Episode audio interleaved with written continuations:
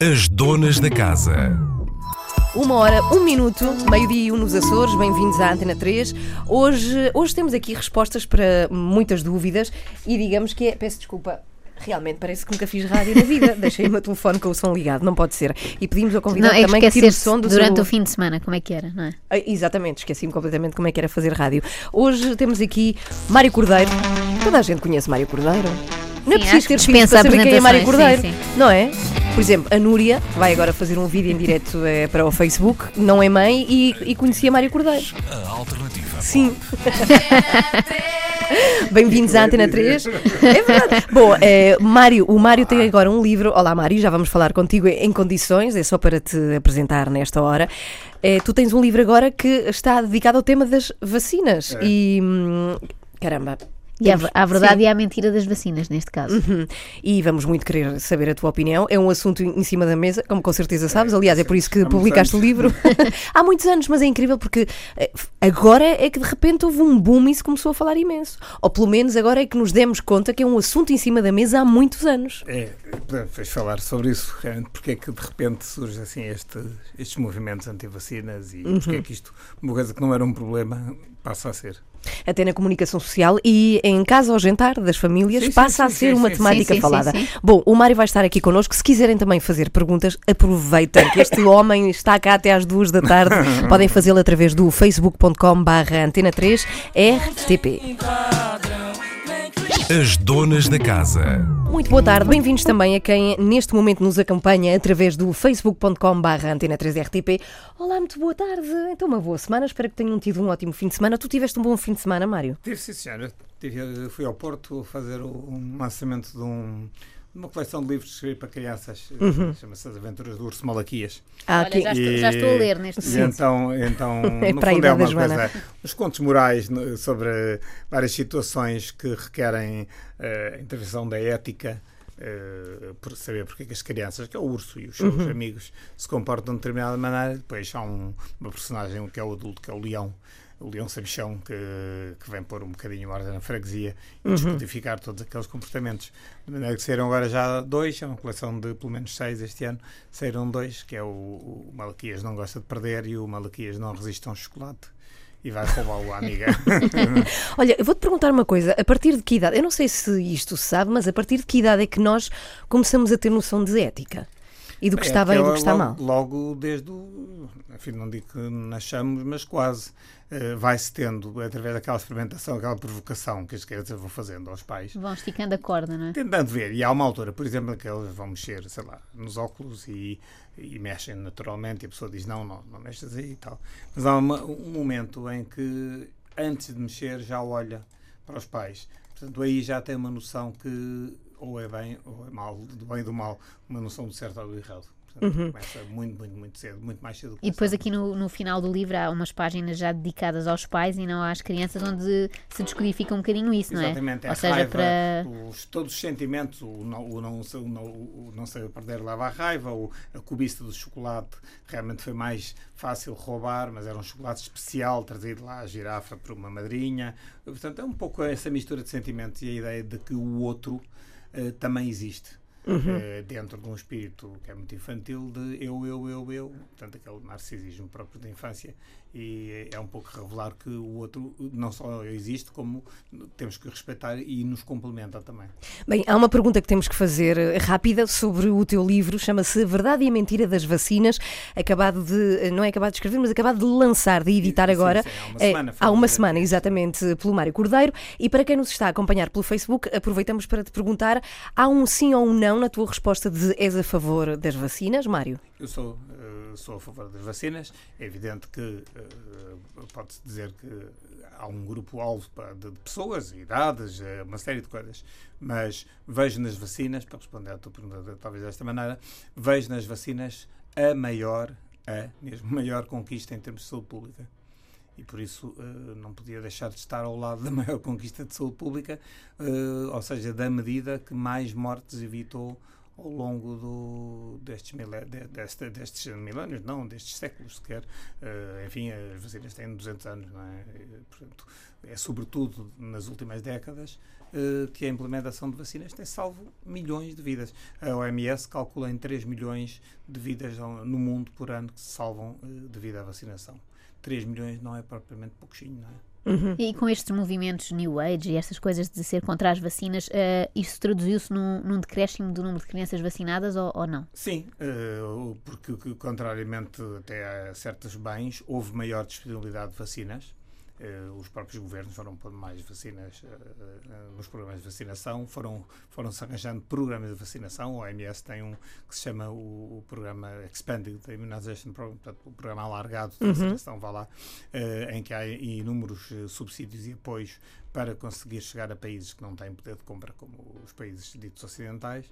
Mas o que eclodiu, entretanto, e muito rapidamente, já existia no sul de França, na Alemanha, sobretudo, mas depois veio e bastante mais, foi uma confusão de, de, de temas eh, contra as vacinas, porque, e então eram as coisas mais disparatadas, a mim, algumas completamente disparatadas, misturando temas que são temas eh, atuais, como, por exemplo, a defesa da ecologia, do ecossistema, tudo isso, eh, o qual eu defendo também. Mas misturar umas coisas e outras é que é totalmente confuso. E isso levou a uma baixa da vacinação algumas pessoas ficaram bastante confundidas, outras não sabiam bem o, o que fazer, outras uh, tornaram-se militantes anti-vacinas e, e, muitas vezes baseados em eh, noções completamente abstratas, ridículas, teorias de conspiração, mas hoje facilmente propaladas uh, pelas redes sociais. Uhum. E, e, a muitas delas têm a resposta e até a explicação no, no, teu livro. Tens uma secção de mitos da qual vamos falar aqui na Antena 3, nomeadamente desta questão de se eu não vacinar o meu filho, mas todos os outros estiverem vacinados, não há problema, porque a doença não prolifera na escola. Mas vamos falar dessas coisas todas. Ao pessoal do Facebook, eh, até logo, vamos nos despedir de vocês, mas continuamos aqui na Antena 3 até às duas. As perguntas são feitas aqui que nós vamos vendo na, na nossa página. Até já. Eh, Mário, tu, tu queres começar por eh, precisamente por aí, por essa questão de. Pois é, essa questão eu acho uma questão, o argumento em si, uhum. acho um argumento absolutamente indecente, socialmente inaceitável. Uh, os outros que vacinem, eu não vacino o meu e assim o meu fica protegido pelos outros. Então é uma coisa, vamos aplicar isso aos impostos, outra coisa qualquer. os outros pagam. Uh, os outros pagam os impostos, eu não pago. Mas, mas depois vou exigir uh, escolas, casas, ruas, saneamento básico, vou exigir na mesma. Pronto, a lógica é exatamente igual. Se as pessoas acham isto correto, eh, eu acho isto, quer dizer, em termos sociais, acho uma coisa absolutamente monstruosa, mas pronto. Mas isso, agora, aqui em termos de, de saúde pública, de facto, é, as, as, as doenças infecciosas a maioria, se houver estas evitáveis pela vacinação, uma cobertura vacinal de cerca de 95, 97%, portanto, digamos, praticamente uhum. todas as crianças há sempre umas que não podem ser vacinadas por razões clínicas. Essas sim, não é por objeção nenhuma especial, é porque não podem, porque, porque não têm uma condição clínica para ser vacinadas. Ora, exatamente, a vacinação dos outros todos protege esses 3%. Mas começar a haver muitos que não são vacinados. A aumentar coisa... o número não vacinado na Alemanha, por exemplo, a vacina do sarampo anda pelos 60 e tal por cento e há uh, surtos de sarampo uh, que matam. Porque aí, quer dizer, é como se fosse uma, uma. Imaginar aqueles fortes, assim no meio do deserto americano, aqueles fortes do, dos cowboys, não é? Uh, se o forte tiver ali a madeira toda bem prensadinha, não há problema, não, não entram as flechas dos inimigos. Se realmente as pessoas começarem a, a destruir o forte, já entram as flechas. Mas aqui o, o, o, que é ridículo é que aí nesse forte seriam os índios que destruiriam, aqui não, são os habitantes do forte que estão a autodestruí-lo. Uhum. E, e isso é que me parece um bocado absurdo. Mas olha, por exemplo, numa situação hipotética, para termos ideia, se não houvesse vacinas, estávamos a falar de que cenário, por exemplo? Estávamos a falar do cenário pré-vacinas, que não é assim tão longínquo quanto isso, estamos a falar de 1965, portanto, já existia. Uh, e nessa altura uh, morriam mais de, perto de 2 mil crianças uh, por ano em Portugal de meningites e sarampos e septicémias, ou, ou, mais, os números chegaram, eu tenho no livro, chegaram a ser perto dos 10 mil mortes eu, quando comecei pediatria, já nos anos 80, portanto, já com o programa de, de vacinação bem sedimentado e, e, distribuído, nem se punha em causa, não é, em lado nenhum. Eh, mesmo assim, nós tínhamos mortes por meningite duas, três crianças que chegavam ao Hospital de Santa Maria, era só um hospital, não é? No, no, uh, além dos outros todos, com meningite bacteriana uh, e morriam. Uh, pelo menos um, dois deles morriam. Uh, meningite, septicémias, etc. Hoje, não. Hoje é uma raridade, felizmente, morrer-se de meningite. coisa que era impensável há uns anos. Uhum. Mas pode acontecer com, esta, com este movimento anti-vacinas que algumas doenças que já estavam quase erradicadas regressem, não é? Como, como estávamos Sim, a falar do sarampo, por exemplo. Os micróbios não, não, não adormecem, eles não. Fora a varíola, que realmente foi extinta, exatamente porque se vacinou em todo o lado intensamente, a varíola é o único que nós podemos dizer está extinto. Não há. Pronto, esse foi-se. Mas foi o único. Os outros todos existem. Eh, e existem alguns deles até em, em, em alguns pontos do, país, do, do mundo prontos a atacar. É, é curioso, por exemplo, a seguir à varíola, vitória espantosa da, da medicina, a quantidade de pessoas que morreram de varíola era incrível, quer dizer, houve, mas desde a nobreza ao povo, a quantidade de reis e, e, e príncipes e, e, princesas e sei lá o quê, e, pessoas do povo que morreram de varíola. Eh, a varíola chegou a destruir praticamente um terço da, da Europa, portanto não, não, não, não foi assim fácil. Conseguimos domá-la, domesticá-la, acabar com ela. E a seguir era a poliomielite começaram os continentes vários a uhum. ser livres de pólio. Todavia, aqui, por exemplo, na pólio, o que acontece é que as zonas eh, do fundamentalismo islâmico, o caso do Boko Haram é um deles, porque era uma zona onde havia pólio, estava praticamente a conseguir erradicar-se, uhum. se conseguir limpar tudo. Neste momento, uh, os missionários e, e, médicos sem fronteiras, enfermeiros, enfim, as pessoas da Unicef, etc., que tentam lá chegar, uh, são simplesmente mortas, né, não há sequer outra hipótese, e, e ali aquela zona, por exemplo, a polio está a recrudescer e com as facilidades de, de, viagens. Por acaso, nós aqui em Portugal estamos todos vacinados contra a polio, mas se deixássemos de vacinar, apesar de não haver polio aqui já há mais de 20 anos, mas se nós deixássemos de vacinar e viesse aí alguém uh, com polio, uh, tínhamos outra vez poliomielite no, no país. Qual é que é assim, o maior argumento de quem acha que não deve vacinar os filhos? O, há, há, dois tipos de argumentos. Sim. Um é as vacinas mexem na imunidade. Pronto, isto está assim com ar pseudo-científico. E é claro que, mexe na imunidade, é isso que se pretende. Uma vacina que não mexa na imunidade não, não tem interesse nenhum. Uh, interessa exatamente que mexa, mas mexa de uma forma controlada, correta e adequada. É assim. Mas mexe na imunidade. Ótimo. O segundo argumento é causam doenças, designadamente cancro e autismo. Isso é mentira não causam cancro. Nenhuma vacina causa cancro. O que tem-se verificado mais cancros porque as pessoas vivem mais tempo, porque fazem melhor diagnósticos, fazem rastreios. Isso é que tem verificado. Não tem nada a ver com vacinar-se ou não uhum. vacinar-se. Uh, e finalmente o autismo foi uma, uma patranha de um médico aldrabão, que já nem é médico porque foi já irradiado da Ordem dos Médicos inglês, uh, inglesa, que hum, resolveu inventar um estudo uh, e conseguiu publicá-lo no Lancet, que era uma revista prestigiada inglesa, dizendo que as vacinas, nomeadamente a vacina do sarampo, causava autismo. E isto causou um grande burburinho, como é natural, não é? Eh, nas pessoas, então as pessoas tinham filhos com doenças do espectro do autismo, disseram, pois, então foi a vacina, um deles foi o Robert Niro, que contribuiu em muito para que esta ideia se difundisse, e é uma falsidade. É uma uhum. mentira. Mas agora pergunto, mas pode haver um, um, ou seja, pode haver uma exceção de uma vacina poder causar qualquer outra coisa que não, as ou vacinas não? podem causar hum. Eh, fenómenos locais, mas como qualquer injeção, dor eh, durante um ou dois dias, febre, uh, mas não dão, não dão doenças, não causam doenças. E outra teoria também, que, que tem sido muito outra, outra versão da história, é a teoria da conspiração. Portanto, é imaginar que as multinacionais uh, americanas, é sempre com o, rótulo americano em cima para dar um bocadinho mais ênfase, não, regresso ao James Bond do, do, dos anos 80 ou 70, uh, que tentam primeiro põem as doenças no mundo para depois então avançarem com as vacinas. Primeiro, disseminam a. É, quem vê muitos filmes, com certeza. Uh, disseminam a doença para depois terem a solução e com isso ganharem dinheiro à conta da, das pessoas que têm a doença. Ora, muito antes de haver multinacionais americanos e até americanos, não é? Ou pelo menos havia apenas índios na América, uh, as pessoas morriam de peste negra, morria-se de sífilis, morria-se de tudo isso e que eu saiba não havia propriamente essas conspirações.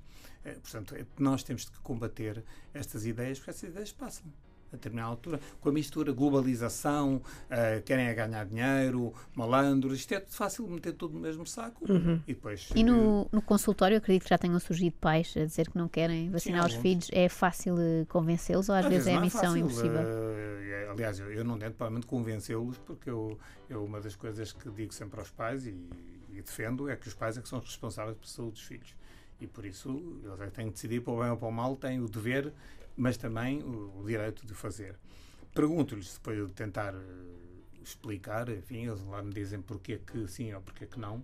Eu tento, uh, de alguma forma, uh, dizer isto, por exemplo, do autismo e tudo, eles podem acreditar ou não, mas faço-lhes sempre uma pergunta, que é, ok, vocês não querem vacinar o vosso bebê, então pergunto uma coisa, se por acaso o vosso bebê contrair esta doença, vacina A ou vacina B, se contrair essa doença e uh, se acontecer alguma coisa de grave, como é que vocês vivem isso? Porque convém saber, não é? Isto nós temos que saber as consequências dos nossos atos, mas também do, de não os fazer. Uh, e muitos deles têm sido, uh, às vezes, convencidos porque ficam a pensar: eu não vou conseguir viver sabendo que o meu filho morreu de uma meningite e que eu podia ter uh, evitado essa situação com uma vacina. E ainda no seguimento disso, será que as vacinas deviam ser eh, obrigatórias? Ou seja, existe o Plano Nacional de Vacinação, mas as pessoas têm a liberdade de não o seguir, Exato. não é? E isso devia ser alterado ou, ou, não? Eu creio que não. Há um programa de vacinação e depois há umas vacinas ainda que são uh, importantíssimas. Uh, até porque essas doenças, sim, não, havendo, não estando no programa ainda, as, as doenças para que elas são dirigidas ainda estão, ainda existem em, quantidade, eh, porque são muito caras as vacinas.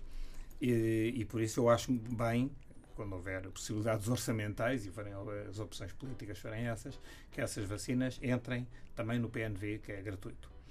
Quanto à obrigatoriedade do PNV, eu parece-me inexecuível. Por um lado, não creio que seja muito eficaz a obrigatoriedade Uh, as experiências que houve países obrigatórios, sobretudo os países uh, de leste da, da, antiga União Soviética ou na órbita da antiga União Soviética, do, chamada cortina de ferro, uh, era obrigatório haver uma taxa de vacinação de 99% a 100% e as doenças não existiam. Depois, quando o regime caiu, Uh, exatamente por serem muito ligadas a, um, a uma ditadura do, do, regime, as pessoas deixaram de vacinar e houve epidemias enormes. Portanto, eu, eu, prefiro que as pessoas se vacinem porque acham que é bom e não porque o Estado manda. A segunda coisa é, é que ia levar a uma complicação enorme. Primeiro, saber o que é, que é uma vacina em atraso.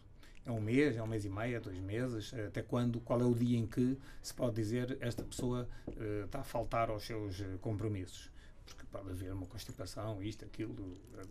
Uh, a, a, outra coisa é que como é que se averiguava a responsabilidade? Quem é que realmente tinha falhado? Por exemplo, se tu não puseres. Ah, pois é. é Ele disse-me que foi, por exemplo. É, é, por, por exemplo, se, uh, há, há, coisas que é assim, pôr o cinto de segurança é? ou a cadeirinha no carro. É evidente logo, Aí claro. é fácil ver o que é que é pôr a cadeirinha no carro. É, é, uhum. Tem que se uhum. pôr sempre. O carro não pode andar sem a cadeirinha. Segunda coisa, sabe-se que a culpa ou a responsabilidade é do condutor, mais ninguém. Pronto. Aí não, não há dúvida, uhum. logo pode ser obrigatório. Aqui não só não se sabe, portanto, aqui seria como se fosse a cadeirinha, poderia ou não poderia estar, dependia dos dias, era esquisito. E depois a responsabilidade. Imagina que uma mãe, que acontece muitas vezes, ou um pai, levam a criança ao centro de saúde para fazer a vacina do sarampo e dizem um mito, que também há mitos da parte dos profissionais, um mito que é ah, o menino comeu ovo. Não, geralmente tem 12 meses, ainda não comeu ovo. Muitos deles ainda não comeram. Ah, ainda não pode ser vacinado, porque só se pode fazer a vacina do sarampo quando se come ovo. Não é verdade. Não é verdade. Nunca ouvi isso. É. Já tinhas ouvido não, isso? Não, não fazia não é ideia. É verdade, Sim. há muitos enfermeiros que dizem, porque uhum. isto vem da história, de uma história do, da primeira vacina do sarampo, que era cultivada em embrião de pinto e, portanto, quem fosse alérgico à galinha, eventualmente uhum. podia ser. Mas isto foi tudo desfeito. E em 1990 portanto há 27 anos, bolas, já é bastante tempo, não é? Fui eu que assinei uh, uma, uma orientação técnica em que diz lá, foi para todos os serviços, não há problema nenhum, não precisa comer ovo nenhum. E apesar de tudo, ainda há pessoas que dizem isto hoje, 27 anos depois dessa norma. Uhum. Uh, e por isso, num caso desses, por exemplo, quem é que nós íamos uh, acusar? Era a mãe e o pai que tinham lá levado a criança ou era o profissional de Pois, saúde pois, que tinha dado pois. uma indicação errada. Ou se há greve, ou se a pessoa não tem autorização para ir ao serviço. Sei lá, pode haver muitas situações. Era muito, muito complicado estar a ver responsabilidades e ia ser ineficaz. Ia penalizar sempre os mesmos. Pois. Porque depois até um- uma pessoa com mais posses se calhar arranjava um advogado para tentar isto, aquilo, eh, e eram sempre os mesmos que, enfim. Olha, já vamos ver contigo também e para pessoas que vão ter o seu primeiro filho e que ainda não passaram pela experiência, quais são assim as primeiras vacinas que se deve dar a um bebê e depois vamos falar também, e faz parte do, do teu livro também um capítulo de quais são as vacinas que não são para tomar. Houve muita polémica à volta da vacina da gripe A, também falaremos disso, não te importas, aqui na 3. Falaremos E reparem, pais e mães, vamos falar de jogos também, como por exemplo do Minecraft. E vamos querer saber aqui a opinião do Mário Cordeiro, que está connosco. Também podem fazer perguntas através do Facebook da Antena 3.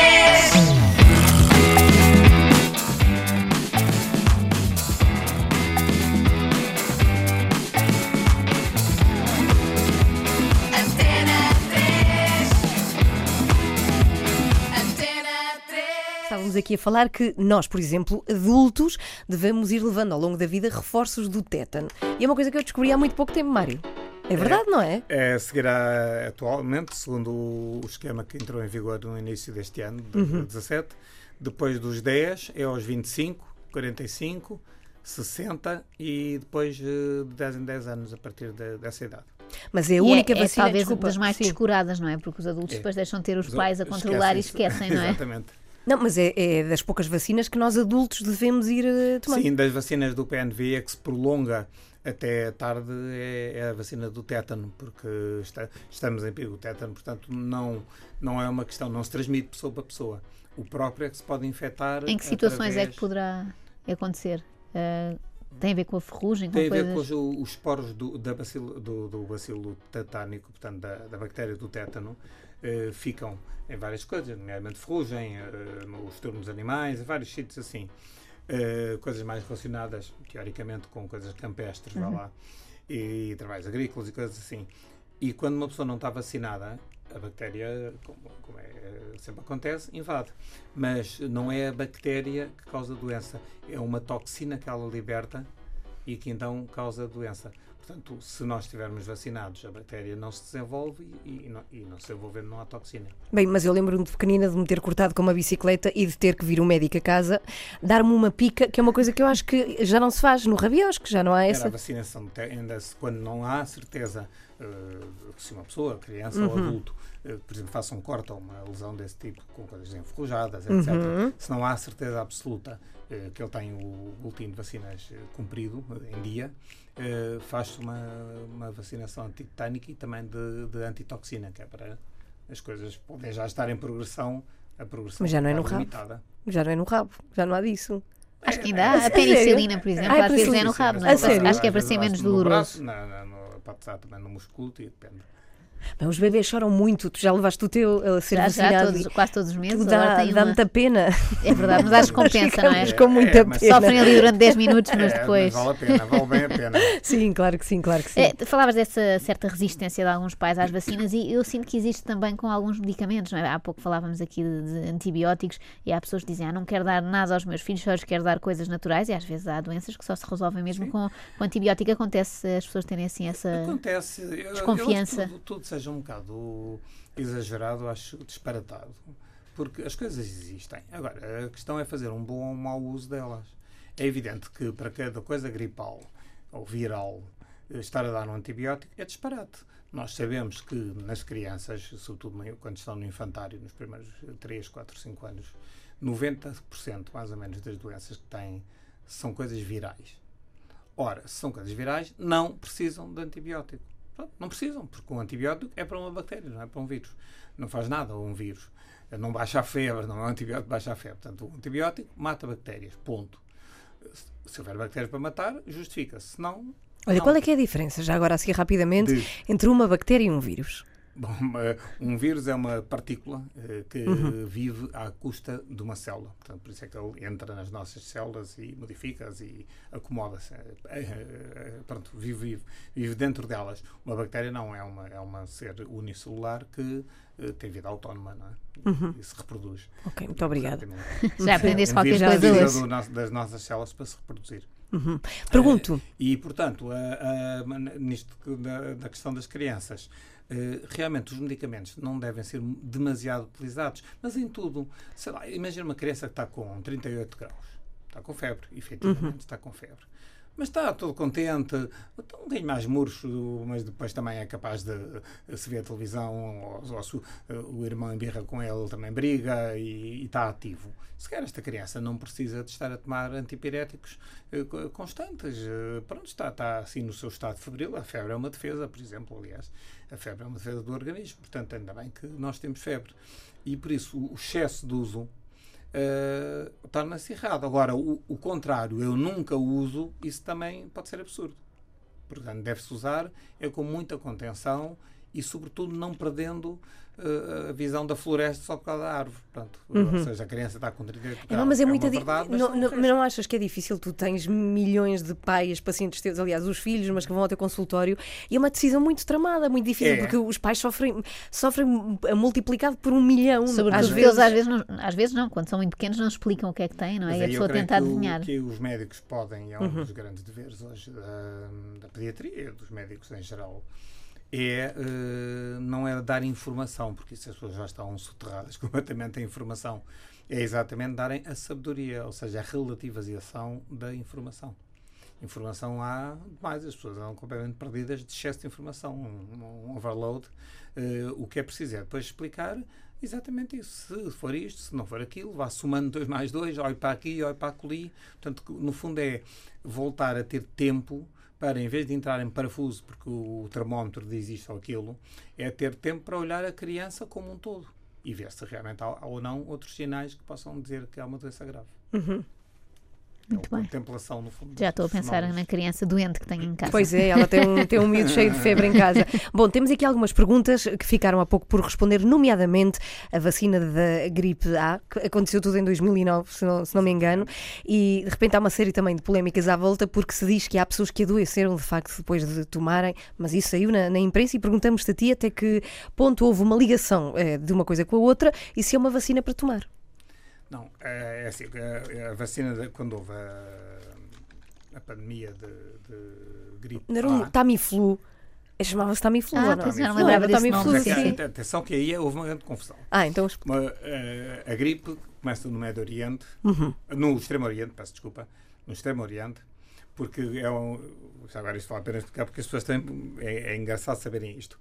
É onde se reúnem eh, quatro animais em conjunto que são necessários para que o vírus que começa a aviário depois vá por aí fora, que é o- as aves, galinhas e companhia, os patos, os porcos e os humanos. Tudo junto é que faz um caldinho que faz com que o vírus possa começar aviário e tornar-se humano. E esse é, é o que nos interessa em termos de, de doença. Pronto. E, como no Extremo Oriente é que essa realidade se passa, é aí geralmente começa o surto de gripe.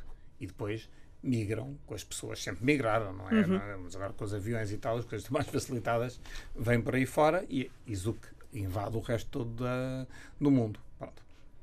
Eh, há uma gripe sazonal. Pronto, todos os anos, conforme a composição do vírus surge, de- dessa mistura, desse caldinho, vão surgindo vírus diferentes, que vão sendo apreciados e faz-se a vacina correspondente, porque a vacina de um eh, não serve para o outro, cada um tem a sua vacina específica, mas vo- volta ou não volta. Há uns que são recorrentes e que são, eh, podem ser mais graves. Foi o caso do H1N1, que era o vírus chamado gripe A.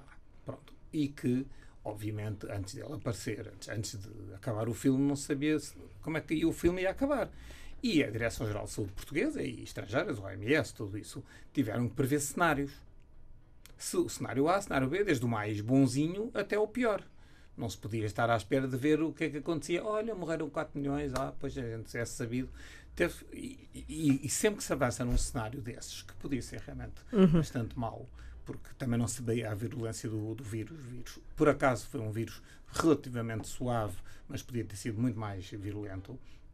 E é evidente que é uma obrigação da- das direções gerais julgarem pelo pior cenário. Aliás, como se faz com cataclismos, furacões e coisas assim. Se- Se não for tão mal, quando o furacão não sei o quê está a 5, nós não vamos dizer, hum, é, cheira-me que não, que vai ficar a 1, portanto é melhor não fazer nada. Ele está a 5, a gente faz as medidas para 5. Depois, olha, felizmente foi, baixou para 3 e não, não, não maçou tanto como podia maçar. É assim que se de Ou seja, foi isso que aconteceu. Foi isso que aconteceu. O que não teve é que o Tamiflu. Portanto, o governo português comprou, e muito bem, vacinas de- da gripe para vacinar as pessoas por tranches, não é? Uma, houve, houve uma escala, não é?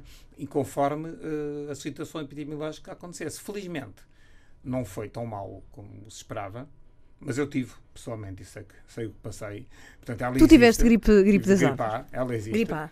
Uh, fui logo no início e fui, fui contaminado pelos meus filhos, que Uhum. foram contaminados na escola. Aliás, na escola eu, praticamente toda a gente teve e eu apanhei. E é uma gripe mais agressiva que as outras, Uh, não é? Foi, eu sei que passei e dois dos meus filhos não, não foram internados, dois por um. Olha, aí, aí foi eu ser médico, eles não foram internados.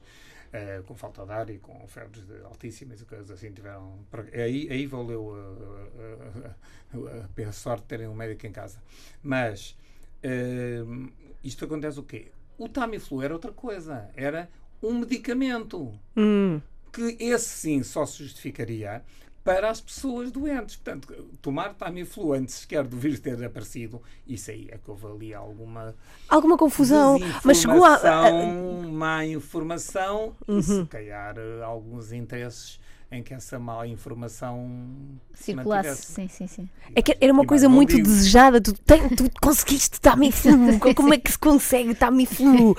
E os portugueses nessas coisas não perdoam, todos querem. Todos querem. fazer é previsionar-se do Tamiflu e o Tamiflu Uhum. não era de Borla. não é? Pois não. Mas e depois, e depois houve a vacina. Aparece a vacina. Sim, aparece Sim. a vacina e vacinaram-se uma série de, de pessoas. Eu não fui a tempo já, mas vacinaram-se uma data de pessoas. Uhum. E, e, portanto, se não tem sido também a vacinação, obviamente que mais pessoas te- teriam eh, apanhado a doença. De qualquer maneira, não, mesmo tendo sido um surto tão simples e tão, Uhum. eh, enfim, com o chamado final feliz, houve 450 portugueses que morreram. E convém não esquecer isso, porque 450 pessoas são 450 nomes, não são números, são Uhum. nomes. São pessoas com família, com vida própria, com tudo. E por isso eu acho às vezes um insulto aos mortos quando a pessoa desconsidera isto. Ah, foram só 450. Pois. Mas, Faz diferença quando é das nossas famílias. Falando em, em vacinas relativamente recentes, a vacina do HPV já faz parte do, do faz Plano parte Nacional? Já, já há bastantes anos. E em que, idade, em que idade é tomada? Agora é feito aos 10 anos. Começou a ser feita aos eh, 14 e 17, que era para apanhar eh, juntamente. Portanto, deixou de ser feita aos 17 quando as primeiras de 14 chegaram aos 17. Ok. E como já foi há 9 anos, já vão nos 26. Portanto, as, as mais, mais velhas vacinadas já vão nos 26 e baixou-se para os 10, porque tinha várias vantagens. Primeiro, eh, a resposta imunológica é melhor. Segundo, bastam duas doses em vez de três, portanto, melhor ainda. Terceiro, aos 10 anos é mais fácil, apesar de tudo, que aos 14, as raparigas irem vacinar-se, porque ainda estão mais debaixo da alçada dos pais e têm a vacina do tétano também para fazer. Eh, Portanto, aproveitam e pois fazem fica o- muito. Fazem tudo e aos Ah, 10 fazem anos tudo. Uhum. e, e despacham. Eh, mas quer dizer, estamos a falar de uma vacina que evita eh, cerca de 85 a 90% dos cancros do colo do útero. Bem, isso é os, tremendo. quais, Olha- os quais matam entre duas a três mulheres por dia em Portugal. Por dia.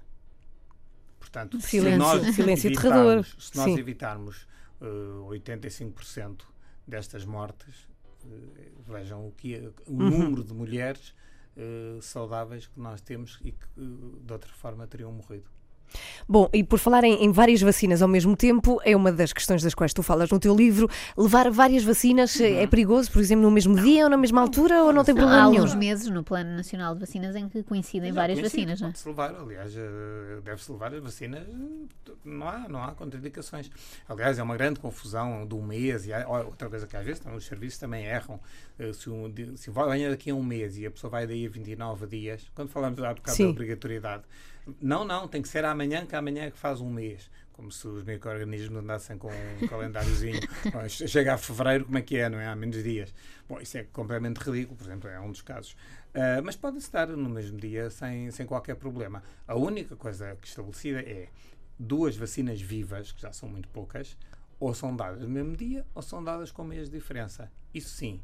Agora as outras podem estar. Mas qual é a diferença? Espera aí, das outras? Eu não, não... Há vacinas que são vivas e outras que não são? Como é que é isso, Mário? É o microorganismo que é atenuado, portanto, mas continua vivo, vivo Uhum. da costa. É, mas é atenuado. É o caso de sarampo, papélia rubéola, varicela e a do rotavírus. Ok.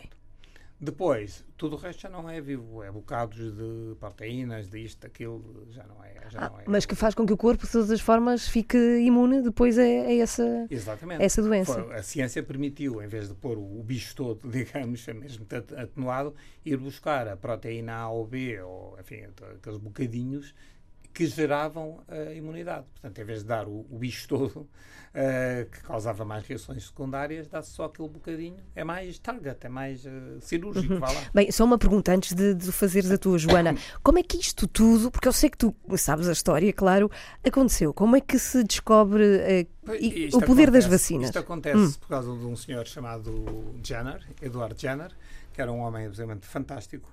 Ele era também ornitólogo, observava pássaros, era um contemplativo. Vivia no campo inglês, eh, que acho que também ajuda muito a isso. Eh, e não andava, seguramente, eh, no século XIX, não andava no Facebook, não andava no, no- na, na pressa, nas urgências de, de correrias de automóveis de um lado para o outro. de- de- tinha calma e era um contemplativo e gostava de observar as coisas. E numa altura em que se morria de, de varíola intensamente e em que quem não morria ficava com a cara toda, como se dizia, bexigosa, com a cara marcada, assim, tipo Sim, sim. planaltos. Eh, ele reparou uma coisa, que eh, quando no campo eh, as mulheres que ordenhavam vacas não tinham nada disso, tinham uma pele que era depois, muitas vezes, er- eram escolhidas muitas vezes pelos pintores para as retratarem, porque eram das poucas que tinham a pele rosada, brilhante, acetinada, sem aquelas eh, crateras todas que a varíola deixava. Ou seja, elas não tinham varíola. E porquê? Por ordenharem vacas. E então Jean andou a ver e descobriu que havia uma variedade de varíola bovina que, que que- que as vacas tinham, portanto, mas que não é, passava ao ser humano, mas não causava doença. E por isso aquelas mulheres não, nunca apanhavam varíola porque no fundo estavam Imunes. eh, imunes. Como vinha das vacas, e vaca em inglês diz cow, mas em, em- usava-se o latim para, para escrever, eh, disse vacum, ele disse que aquilo, aquele produto que vinha das vacas era o- e que depois começou a, a pôr em humanos e a ver que resultava era a vaccinia. E Que daí giro. o nome Olha, vacina sim. vem da descoberta de Jana da vacina da varíola. Eh, vem de aliás, ele Uhum. foi gozado. Houve jornais que puseram eh, ele em eh, cartoons dele a dar eh, injeções e aparecerem meninos com cabeças de vacas e coisas assim. O que é certo é que resultou. O próprio Papa na- de- de- disse, exortou para que nas, nas missas as pessoas, os padres apelassem à vacinação e foi o que aconteceu. E a varíola extinguiu-se. Foi uma vitória eh, de. Mas Jenner foi realmente um homem fantástico. A minha pergunta tinha a ver já não com a vacinação, mas com outro tema que vi eh, o Mário Cordeiro abordar numa, numa entrevista recente, em que dizias que na escola primária há menos tempo de recreio do que numa prisão. Isso depois eh, reflete-se de alguma Pois, forma nas, parece que é nas crianças. mesmo contando, enfim, eu não conheço. estive na escola, nunca estive numa prisão lá dentro, mas já estive, já estive a fazer voluntariado na prisão, mas lá dentro, como preso, nunca tive e espero nunca vir a estar. Mas, eh, agora, fora de brincadeiras, eu acho que isso é, é terrível, eh, como, a maneira como está organizado o sistema educativo. Eu creio que tá- é um sistema de educação em que eh, vem alguém que parece sabe muito despejar matéria para dentro da cabeça de alguém que não sabe nada e devia ser um sistema de ensino-aprendizagem. Devia ser um, um sistema em que parte-se do princípio que a criança já sabe muito, sabe muita coisa, eh, e que depois tem que estimular é o gosto pelo aprender, por saber mais, e o professor ser aquele que dá a sabedoria, que vai dando as suas dicas, que não tenta mostrar que é melhor ou que sabe mais, mas vai mostrando como é que se faz. E aproveitando o que os alunos já fazem. Não é preciso, para dar uma aula sobre Dom Dinis, chegar lá, os meninos sentados durante 90 minutos naquelas cadeiras que eu sei como é Pois, que que é. agora são 90 minutos, pois. Eu sei como é que é nas reuniões de pais, eu sento nessas cadeiras e eu sei que ao, ao fim de um quarto de hora a pessoa já está com vontade de fugir dali. E eh, estar ali, Dom Dinis, tarará, tarará, toda, estilo metralhadora sobre o Dom Dinis. É muito melhor saber assim. Vamos falar sobre um rei português. Dom. Ah, há aqui alguém que se chama Dinis. ah, conhece algum Dinis? Pronto, é, então é sobre esse vamos falar e tal. E depois perguntar às crianças o que é que elas já sabem. E depois ir, ir eh, vendo se, se está errado, corrigir, eh, ir dizendo coisas, eh, estimulando o conhecimento, ou falar de leiria, ou da universidade, ou de outra coisa qualquer. Pode-se colar as peças todas, pode-se buscar o Fernando Pessoa e a mensagem e falar do rei que plantava naus e, e porque que o Pessoa escreveu isso, ou seja, dar a matéria e falar de tudo que Dom Dinis fez de uma maneira que os alunos nunca esquecerão. Sim, sem ser esse é é um- apenas debitar. Sem ser é? apenas para decorar para o teste e depois no dia seguinte já terem esquecido. E, e mesmo fora do horário escolar, eh, vê-se muito uma certa tendência para os miúdos estarem sempre ocupados, não é? Vão para Pois. um ATL, vão para o judo, vão para o inglês, vão para o rugby, vão para tudo e às vezes chegam a casa às, às nove da noite. É claro que os horários portugueses são o que são. Eh, Tudo muito tarde. É muito tarde. Sim. E os pais a trabalharem até e muito tarde também, compreendo não é? como é que tendo inventado nós eh, tantas máquinas que nos fazem ganhar um tempo absolutamente incrível em tudo, tudo o que vocês fazem aqui, tudo o que nós fazemos, co- mandar um e-mail, vejam o que era estar a escrever uma carta, Ir ao corrigi-la, correio. levar ao correio, não sei o quê. Portanto, se somarmos o tempo que ganhamos ao fazer as coisas, é inacreditável, inacreditável.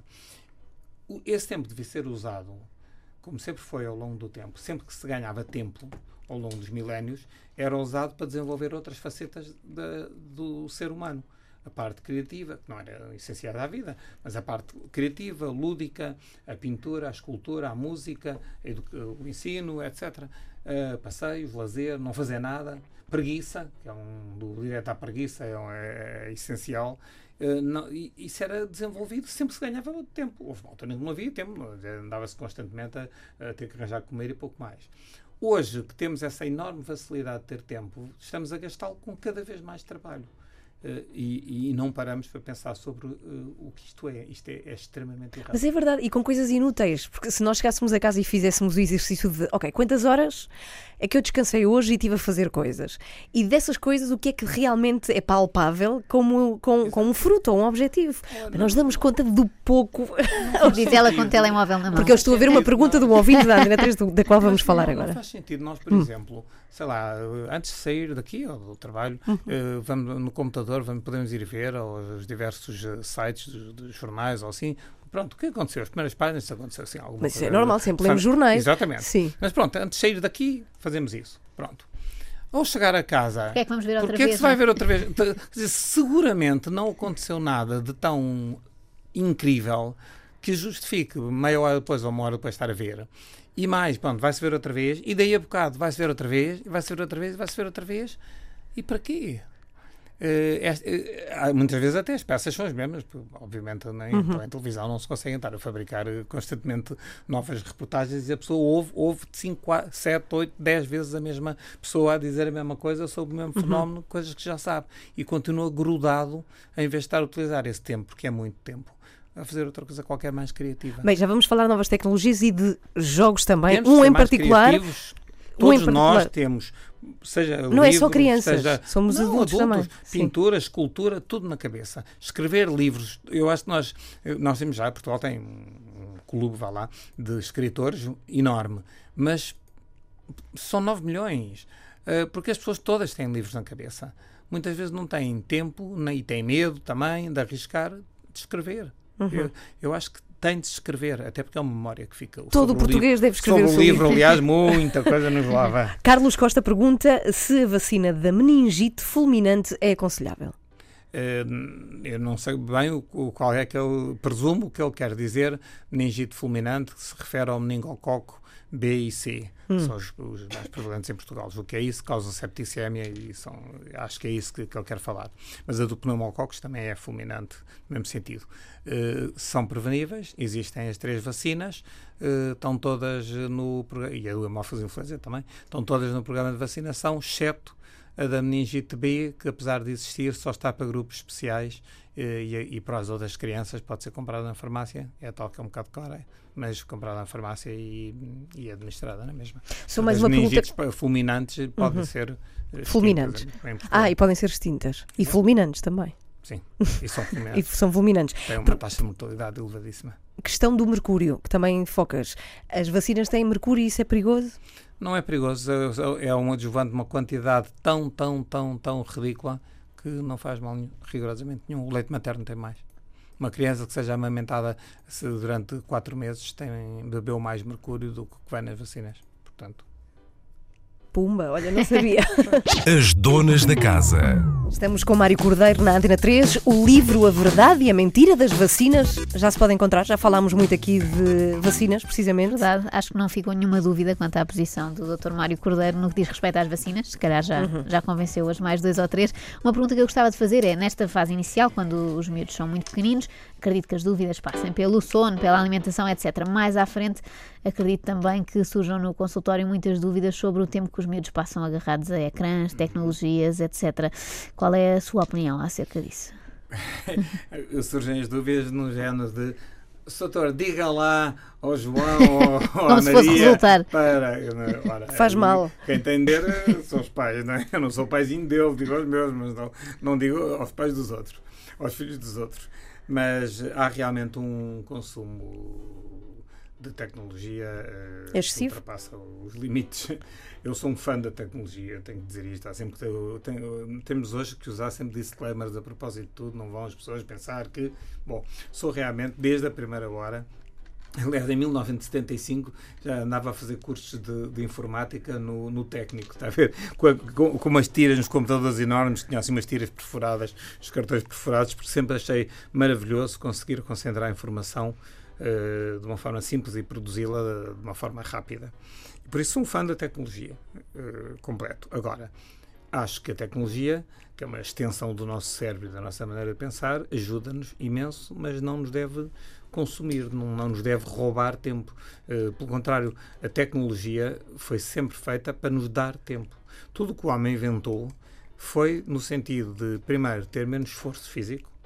E de elevador em vez de ir de escada. Exatamente, arranjar coisas de multiplicadores de esforço, etc.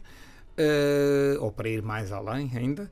E, finalmente, também para poupar tempo. Tempo esse que deveria ser gasto realmente em coisas lúdicas, em coisas criativas.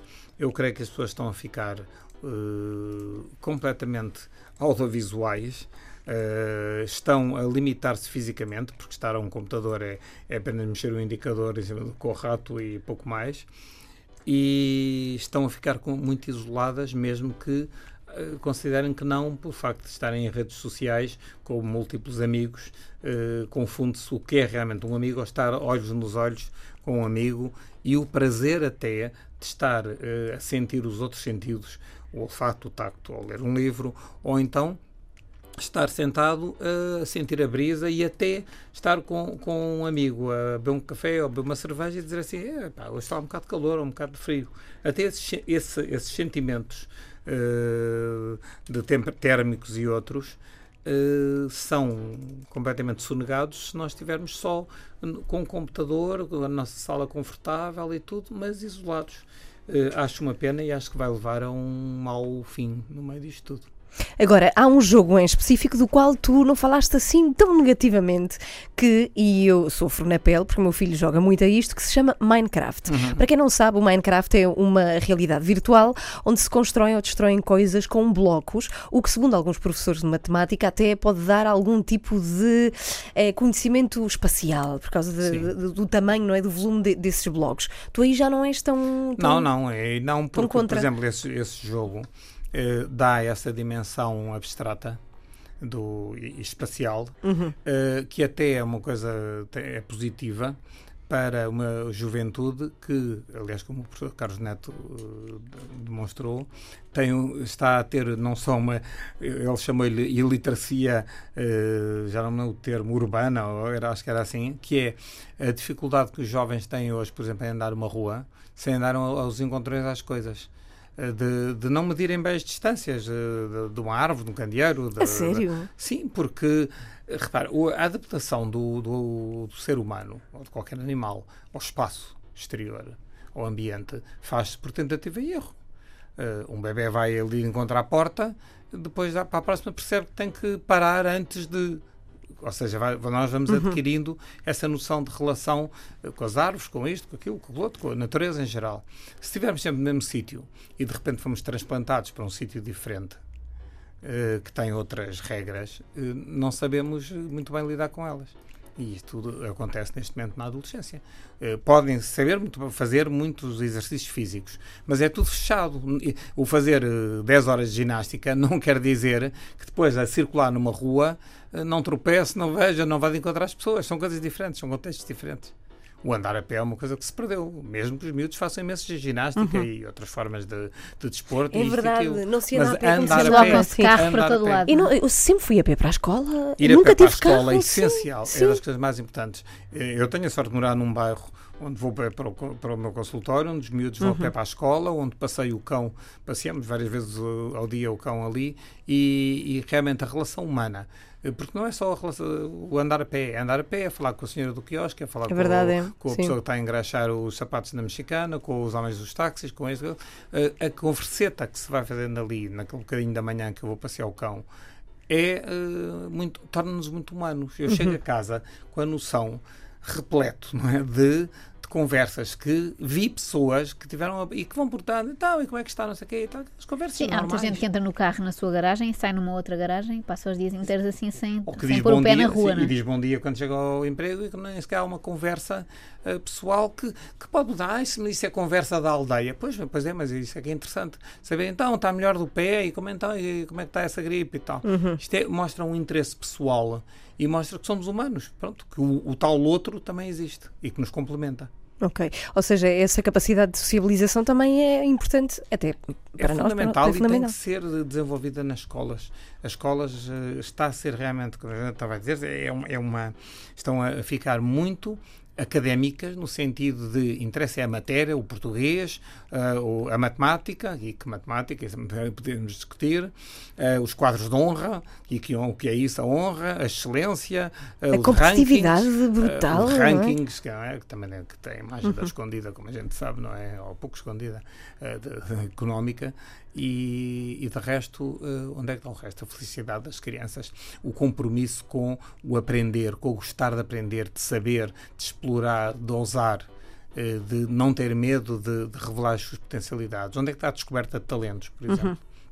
Ora, isso é que faz o ser. Nós, nós atingimos uma plataforma de civilização tão grande, tão, tão boa, que podíamos agora dar ao luxo até de começar exatamente a descobrir esses talentos que muitas vezes não são feitos. Muito obrigada. Eh, Podíamos ficar aqui o resto do dia. Lembrava-me de mais 20 perguntas para fazer. Uhum. Sim, sim, o pelo Mário Cordeiro. menos. Olha, muito obrigada por vires. Nada, tu é sim és um homem. Eu nem sei como, eu nem sabia que tinhas tempo de conversar com os teus vizinhos. Digo-te já que tens muito trabalho, de facto. Não, tenho, os teus gosto- livros e as tuas muito, consultas. muito, muito, cada Não estás farto de crianças já? E de pais Às de vezes crianças. eh, sai-se pela cabeça assim um bocadinho quando choram bastante, mas faz parte, faz parte. Mas também aproveito, olha, passear o cão é um dos momentos em que eu sinto uma paz interior enorme. Como é que se chama o teu cão? Tenrinha. Chama-se Tenrinha. Ah, tu É uma cadela velhota Sim, sim, sim. resgatada E, e é uma, e é uma maravilha porque não, não ladra, é teimosa, é- obriga-me a gerir o tempo, porque Uhum. quando ela amarra, quer ir para ali, vai-me para ali. Portanto, eu ali, o dono é, é mais ela do que eu, mas isso é bom porque eh, força-me a ter ritmos, no fundo, Que não teus. naturais e humanos. Ela Ah, é mais ok. humana do que muitas vezes nós. Uhum. Bom, o livro chama-se A Verdade e a Mentira das Vacinas. Já se pode encontrar. Mário, muito obrigada. Mário Nada, Cordeiro connosco. agradeço. Obrigada. Na 3. As donas da casa.